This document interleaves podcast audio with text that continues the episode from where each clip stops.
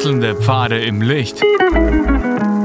Willkommen beim Reinhard Pichler Psychologie Podcast. Diese Folge wurde ursprünglich als Video auf YouTube ausgestrahlt. Herzlich willkommen bei meinem YouTube-Kanal. Mein Name ist Dr. Reinhard Pichler. Narzisstische Väter entstehen daraus narzisstische Söhne oder auch narzisstische Töchter.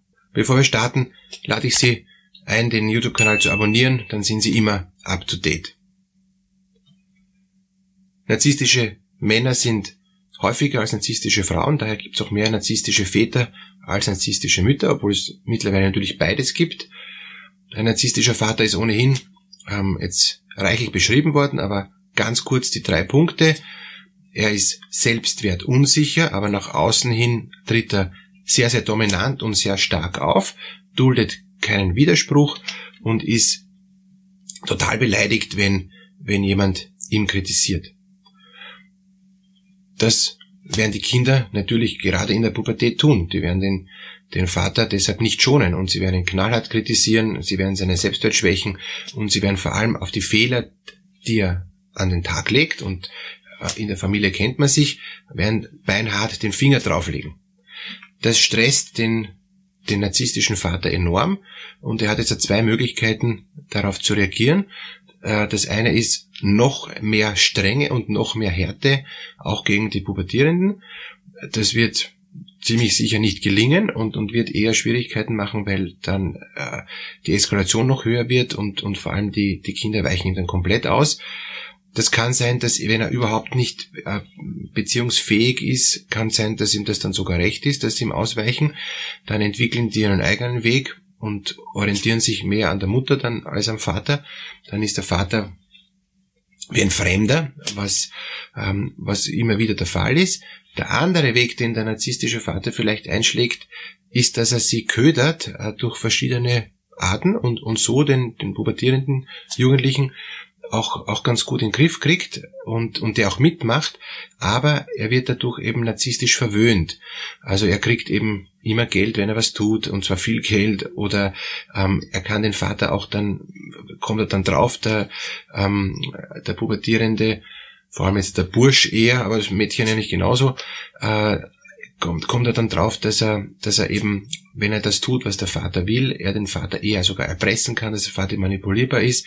Und tatsächlich ist der Vater manipulierbar, weil er unbedingt eigentlich einen Erfolg haben will, dass er die Kinder so erziehen äh, kann, wie er sich's vorstellt. Und wenn ihm das gelingt, äh, glaubt er, super, jetzt hat er gewonnen, merkt aber gar nicht, dass er inzwischen manipuliert wird. Kinder können auch sehr gut manipulieren, weil sie das auch lange vorher gelernt haben, schon vom narzisstischen Vater, der auch immer manipuliert hat. Und jetzt drehen die Pubertierenden den Spieß um und manipulieren den Vater und er merkt es gar nicht. Oft merkt er es nicht. Und wenn er es dann merkt, wenn es zu auffällig ist, reagiert er natürlich dann verärgert, hat aber kein Handwerkszeug, weiß dann nicht, was er tun soll, weil er hat nur diese zwei Möglichkeiten. Entweder eben er ist viel zu streng und, und fahrt beinahe drüber. Ergebnis ist, dass die Kinder weg sind, die Jugendlichen weg sind. Oder er baut sie irgendwie ein und, und, und lässt sich dann eben ähm, verdeckt manipulieren und es, man kann ziemlich sicher davon ausgehen, dass die Jugendlichen dann eben den, den Vater eher manipulieren, weil sie merken, das ist die einzige Chance, wie ich ihn krieg. Ansonsten bleibt er in seiner Erstarrung und in seiner narzisstischen äh, Selbstaufrechterhaltung äh, stecken ja? und, und, und flexibel und, und dass sie was von ihm kriegen, geht nur, wenn sie manipulieren. Also die, die Töchter machen ihm eben schöne Augen und und und und äh, ähm, loben ihn und, und stärken ihn und, und, und, und sagen ihm, Papa, und wir brauchen das jetzt und, und, und du bist so ein super Papa und so, ja. Was, was eh oft auch ehrlich gemeint ist, es kann auch so eine Mischung sein, es kann aber auch sein, dass das eben ganz berechnet und ganz gezielt eingesetzt wird, oder es kann sein, dass es unbewusst äh, eingesetzt wird von, von den Töchtern und, und dann kriegen sie es. Da, dadurch entwickelt sich eine Verhaltensweise, dass sie merken, ich komme an Männer immer so ran, wenn ich so bin. Und dadurch entwickelt sich das dann, dass sie dann auch bei, bei Beziehungen ähnlich agieren, wenn, wenn ihre Partner dann auch narzisstisch sind und die suchen sich dann durchaus auch öfters narzisstische junge Männer eben, ähm, entwickelt sich es dann weiter und sie übernehmen dann quasi die Verhaltensweisen, die beim Vater erfolgreich war, machen sie dann auch beim Freund. der dann oft narzisstisch ist. Und ein nicht narzisstischer Freund, ein eher ruhiger oder ein eher entspannter ähm, äh, junger Mann, wird sie nicht so interessieren, sondern die sind eher interessiert an diesem an diesem Kampf dann, ob ich jetzt was schaffe oder nicht schaffe. Und das ist immer so ein, ein, ein Beziehungs, äh, eine Beziehungsrangelei äh, in, in, in den Beziehungen von ähm, narzisstisch geprägten jungen Frauen, weil sie es vom Vater gelernt haben. Beim, beim Sohn ist es so, dass, dass er sich ja schon immer die Verhaltensweise vom Vater abgeschaut hat und dass er sehr bald den Vater sehr gut kopieren kann und dass die beiden sich dann messen, wer kann den anderen besser rumkriegen, wer kann den anderen besser manipulieren und wer kann schneller einfach äh, zum, zum Ziel kommen. Es ist dann oft so ein Wettlauf und, und der, der Junge, eben der Sohn, wird dann das dann oft schneller schaffen, weil er einfach fitter ist und, und, und weil er da einfach auch dann sich daraus einen Sport macht. Der narzisstische Vater ist dann oft schon eher müde und eher schon älter und, und, und kriegt das dann auch nicht so auf die Reihe, nicht so gut auf die Reihe, außer er ist so ein starker, ähm, der überhaupt keinen Spielraum zulässt, dann schneidet er den Sohn beinhart ab. Das gibt's auch. Und wenn der Sohn Bernhard abgeschnitten wird, gibt's wieder die zwei Varianten. Entweder er besiegt ihn trotzdem, also er wird noch ein stärkerer Narzisst als der, als der Vater, oder er geht in die Depression und, und, und wird dann und wendet sich ab und, und schafft dann eben eher gar nichts und, und ähm, ist eher dann ein Loser-Typ, weil er eben merkt, er, er kann nicht wachsen, er kann sich nicht entwickeln, er kann nicht gewinnen, er wird immer abgewertet und, und frustriert eher hat dann auch eher einen schwächeren Selbstwert, auch dann Frauen gegenüber und, und wird sich dann eher auch schwerer tun. Also da hat der narzisstische Vater dann den, den aufstrebenden Sohn ähm, eher ruiniert und eher ähm, total ausgebremst, ohne dass er es natürlich absichtlich gemacht hat und ohne dass er es gemerkt hat. Wie kann sich dann dieser Sohn wieder da rappeln und, und, und raus, rauskämpfen aus dem ähm, Loch, in dem er dann sitzt?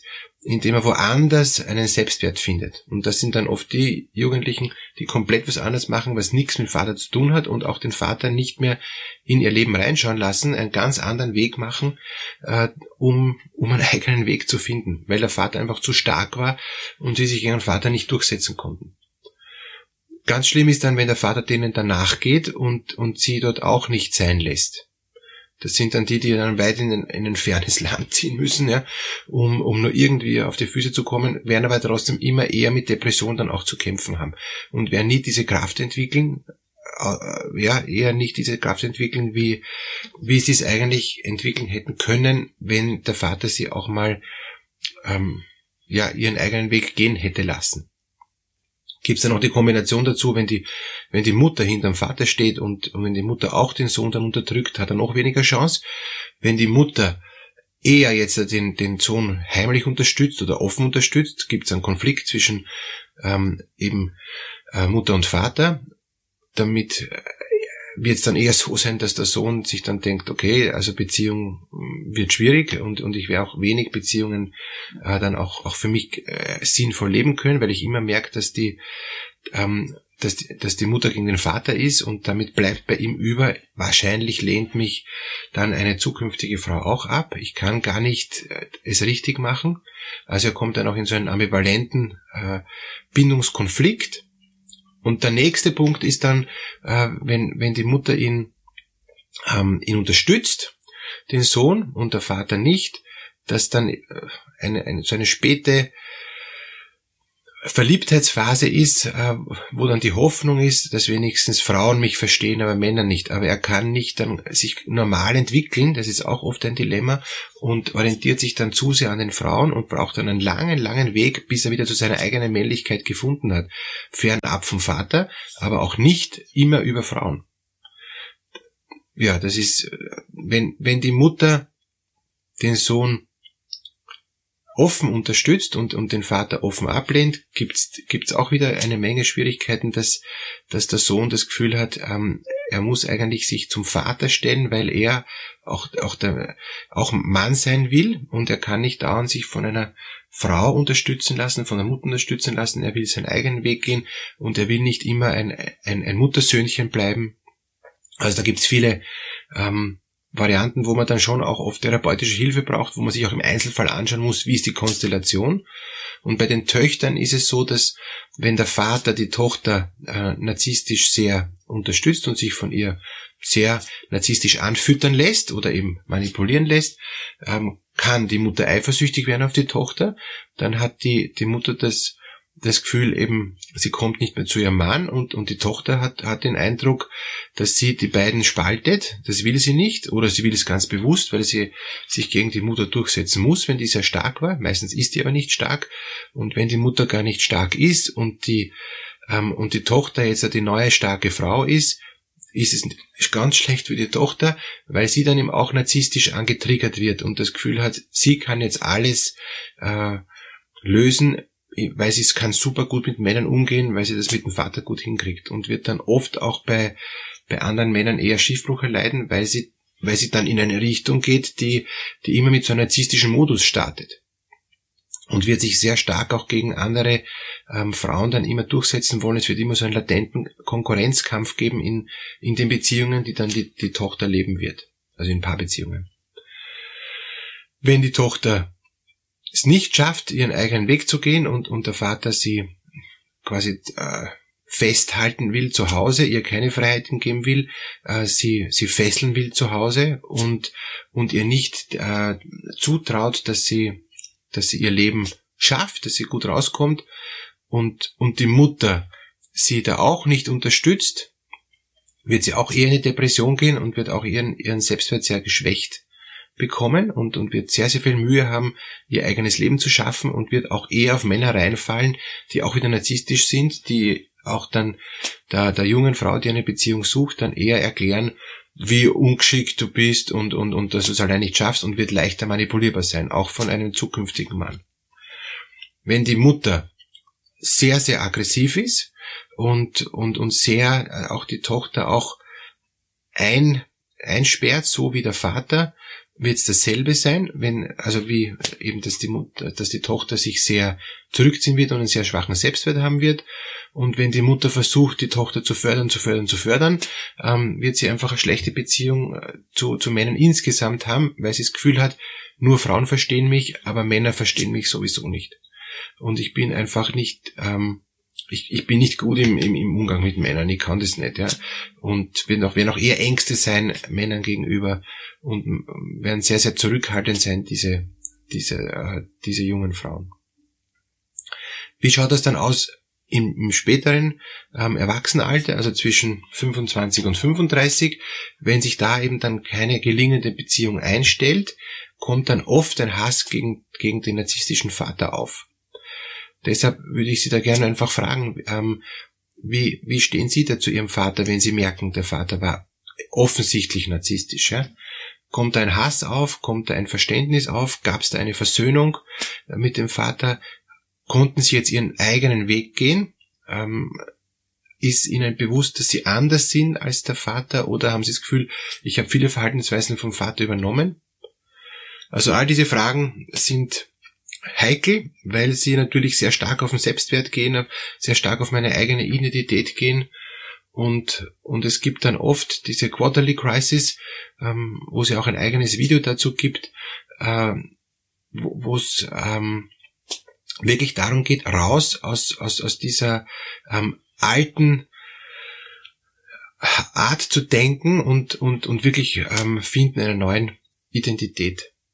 Und diese neue Identität ist eben nicht so, wie ich es in der Kindheit und der Jugend gelernt habe, sondern ich, ich entwickle jetzt meine eigene Identität. Narzisstische Väter produzieren oft narzisstische Kinder. Ja, das ist leider so, weil es ein erfolgreiches Konzept ist in der heutigen Gesellschaft und weil man das Gefühl hat, man kommt besser durch. In Wirklichkeit kommt man nicht besser durch, weil man eben dann allein überbleibt oft und, und, und nicht in der Lage ist, beziehungsfähig zu sein oder nicht gut in der Lage ist, beziehungsfähig zu sein. Am Schluss sind, sind viele, viele Leute, die mir wichtig waren, ähm, verletzt, haben sie von mir abgewandt und, und wollen nicht mehr mit mir in den gemeinsamen Weg gehen. Auch diejenigen, die mir besonders wichtig sind. Also sprich, mein, Ehepartner und, und meine Kinder und, und, und meine engsten Freunde. Und das ist oft ein großer Schmerz und dieser, diesen, diesen Weg könnte ich verhindern, wenn ich mehr mich auf die anderen einlasse, wenn ich mehr hinhöre und mehr hinspüre, worum geht's den anderen, was brauchen die anderen eigentlich für, für jetzt ihre Entwicklung oder, oder für jetzt in der Gegenwart einfach verschiedene Punkte, die, die sie stärken, die sie trösten, die sie stabilisieren. Ich wünsche Ihnen, dass Sie selber auch in dieser Selbstwahrnehmung wachsen können. Ob ich jetzt davon einem narzisstischen Vater sehr stark geprägt wurde und ob diese Prägung mich heute noch immer triggert, vor allem wenn ich im Stress bin, dann triggert es mich noch mehr. Kann ich mich davon distanzieren? Kann ich auch andere Verhaltensweisen mir, mir angewöhnen? Kann ich auch merken, wenn ich so selbst unsicher agiere und dadurch nach außen hin dann irrsinnig stark aufdrehe? Kann ich das eigentlich bremsen? Kann ich merken, dass ich andere manipuliere, um zu meinem Ziel zu kommen, aus lauter Angst, dass ich es nicht schaffe und dadurch eigentlich viel mehr kaputt mache, als wenn ich ein bisschen mehr Freiraum gebe? Bin ich in der Lage, auch bewusst Dinge auch zu lassen und nicht immer gewinnen zu müssen? Bin ich in der Lage, andere freizugeben und andere auch so sein zu lassen, wie sie sind, auch andere zu bestärken in ihrer Eigenart, in ihrer liebevollen Art oder auch in ihrer gratzigen Art, auch in der Art, wo ich sie nicht verstehe, kann ich danach fragen oder habe ich sofort für mich ein Schubladendenken und sage, so und so bist du und das akzeptiere ich nicht oder, oder bin ich da auch in der Lage, auch mich weiterzuentwickeln.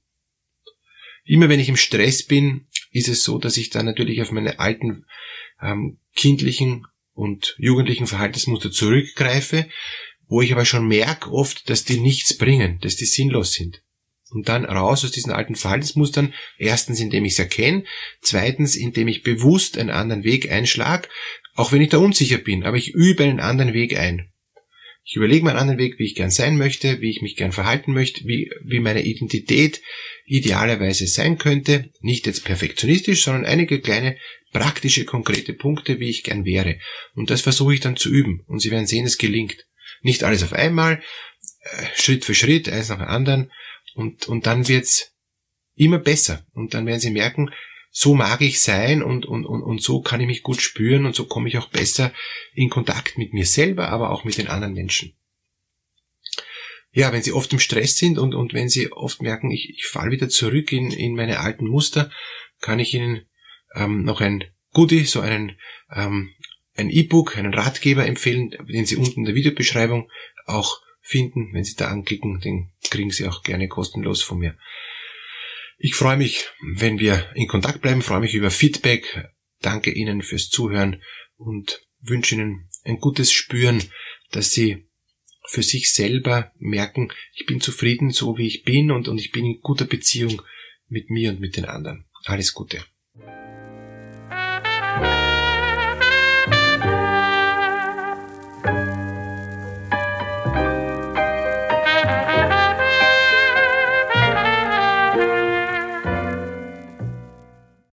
Wenn Ihnen diese Podcast-Episode gefallen hat, geben Sie bitte eine positive Bewertung ab. Wenn Sie Fragen oder Anmerkungen haben, können Sie Herrn Dr. Pichler unter seinem Blog reinhardpichler.at kontaktieren. Vielen Dank fürs Zuhören und bis zur nächsten Folge.